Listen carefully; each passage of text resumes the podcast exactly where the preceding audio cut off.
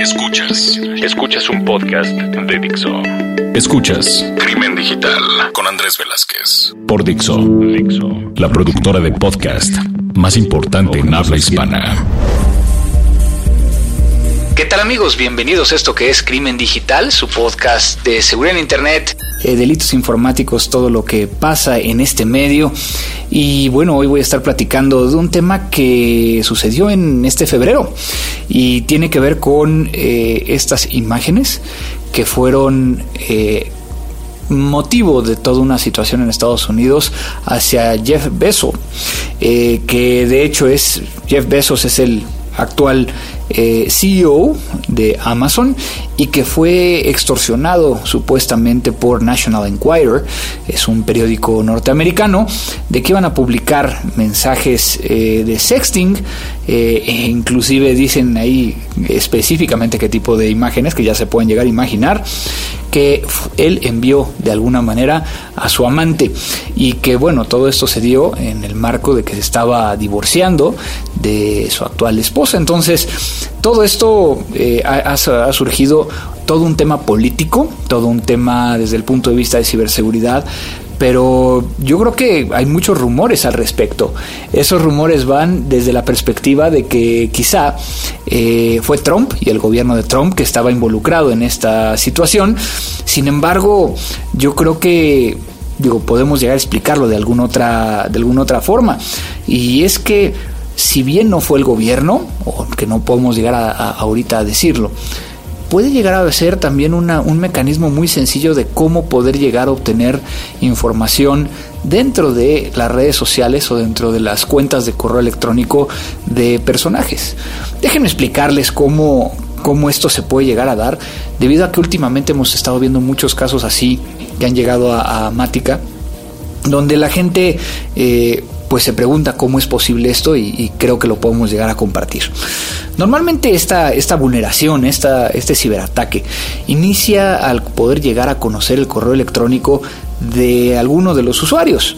Eh, en este caso, yo creo que Jeff Bezos eh, y debe de tener muy buena seguridad y mucha gente que se dedica al tema de, ciberseguridad alrededor de, de él. De tal forma que no creo que todo este tema sea del lado de eh, el, CEO de Amazon.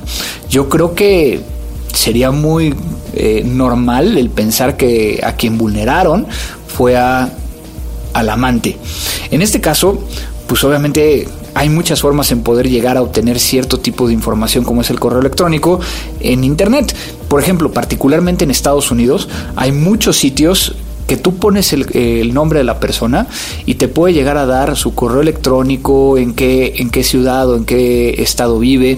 Inclusive, por ejemplo, eh, algunos de los servicios te pueden llegar a dar información acerca del número de teléfono, eh, que en este caso puede llegar a ser eh, información que te permita llegar a conocer un poco más de ello.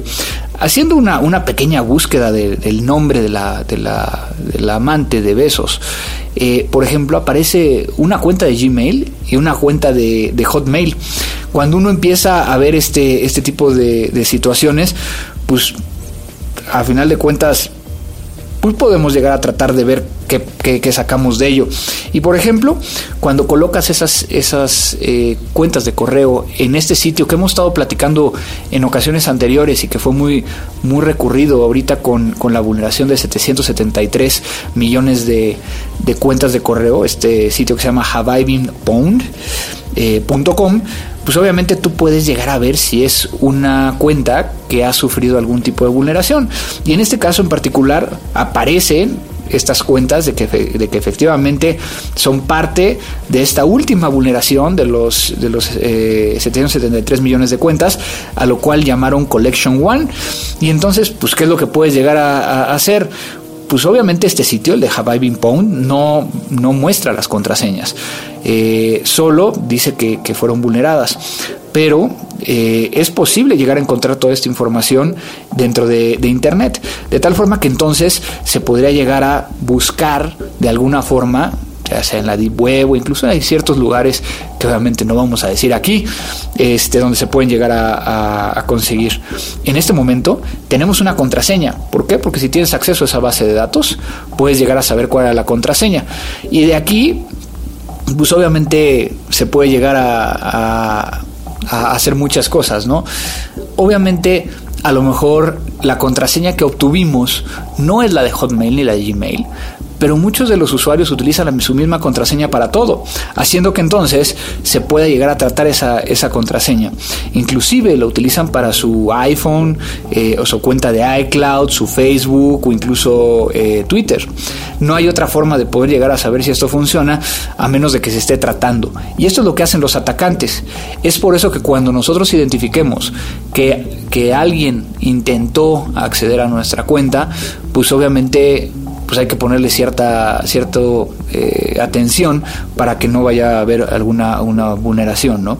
Entonces, si empezamos a, ver un poquito más a detalle de dónde pudieron haber estado esas imágenes, pues podemos llegar a pensar que venían en un SMS este, de multimedia o quizá estaba dentro de un mensaje de iMessage, ¿no? de estos famosos de de iOS o también por ejemplo que fue enviado vía Twitter o Facebook.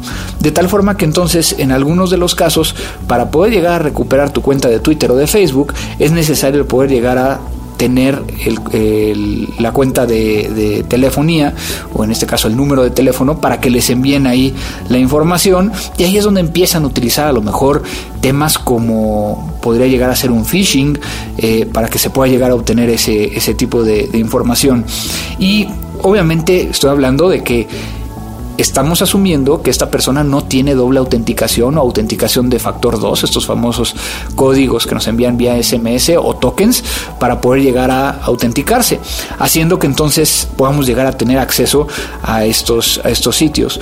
Y por el otro lado, si por alguna razón este, estas imágenes fueron tomadas a lo mejor directamente de, de un teléfono, pues muy probablemente no fue que se enviaron por algún medio, pues puede llegar a ser que lo encontremos en el respaldo de iCloud. ¿no? Entonces, vean cómo, cómo hay muchas formas en que se puede llegar a dar y tenemos que tener mucho cuidado de, cómo, cómo, estamos viendo todo, todo esto. También podría haber sido enviado por WhatsApp o por Signal o por cualquier herramienta y que al final de cuentas cuando se genere este respaldo en la nube, pues va a, va a estar en la nube. ¿Qué, ¿Qué, es lo que entonces tenemos que empezar a, a entender alrededor de todo esto? Obviamente que a lo mejor en el caso de Facebook, si no encontramos la contraseña o es una contraseña diferente, pero alguien tiene acceso a nuestra cuenta donde pedimos la recuperación de la cuenta de Facebook, pues es simplemente que tengan acceso a esa cuenta para poder llegar a acceder al Facebook. Entonces, el, tener diferentes cuentas, que algunas se pueden llegar a ser utilizadas para eh, razones personales, otras para recuperar tus cuentas, de tal, de tal forma que entonces sea más difícil. El activar la doble autenticación, el no reutilizar las contraseñas, por ejemplo, que es algo muy común y lo hemos platicado, el 83% de las personas utilizan la misma contraseña para todo, y también que, que tengamos eh, no solo estas dobles autenticaciones y estas contraseñas diferentes, porque quiero platicarles de algo que me pasó hace un par de, meses. Estábamos ayudando a alguien que había perdido eh, sus cuentas, una persona cercana. Eh, esto no, significa que sea algo que lo hagamos por negocio, eh, era alguien cercano. Y nosotros, cuando cambiábamos las contraseñas y nos encontrábamos fuera de la oficina y no teníamos dónde anotar y era mucha presión y demás, guardábamos las contraseñas en un blog de notas del iPhone y resulta ser que el atacante tenía acceso a los respaldos de iCloud, de tal forma que cinco minutos, seis minutos después se sincronizaba la información, tenía acceso a, las notas, al blog de notas y de ahí volvía a tener acceso. Entonces, eh, finalmente, dos cosas muy, muy simples. Uno, yo creo que es, vale la pena estar revisando eh, este sitio de Have I que hay que ver cuáles son nuestras cuentas que están ahí. No, no pensar que si están ahí hay que, hay que cerrarlas, al contrario, yo creo que se pueden llegar a mantener, colocarle una, una buena contraseña diferente a todos los demás servicios y ponerle una autenticación de doble factor que, que, nos permita llegar a asegurar el acceso a ello. Y finalmente, si estamos hablando de estos mensajes de sexting, estas imágenes, pues digo, tratemos de no estarlas mandando a cualquier persona porque en el momento en que la estamos enviando se pierde el control de esto. Entonces, yo creo que también una de las últimas cosas que quiero llegar a decirles es, a lo mejor no fue Trump, a lo mejor se fue simplemente alguien que tuvo acceso a toda esta información, se lo entregó a National Enquirer y es ahí donde se hace la extorsión. Habrá mucho que pensar acerca de todo esto. Esto fue Crimen Digital. Dixo presentó Crimen Digital con Andrés Velázquez. Okay, round two. Name something that's not boring. A laundry? Ooh, a book club. Computer solitaire, huh? Ah, oh, sorry, we were looking for Chumba Casino. That's right. ChumbaCasino.com has over 100 casino style games. Join today and play for free for your chance to redeem some serious prizes. ChumbaCasino.com. No purchase necessary. Full prohibited by law. 18 plus terms and conditions apply. See website for details.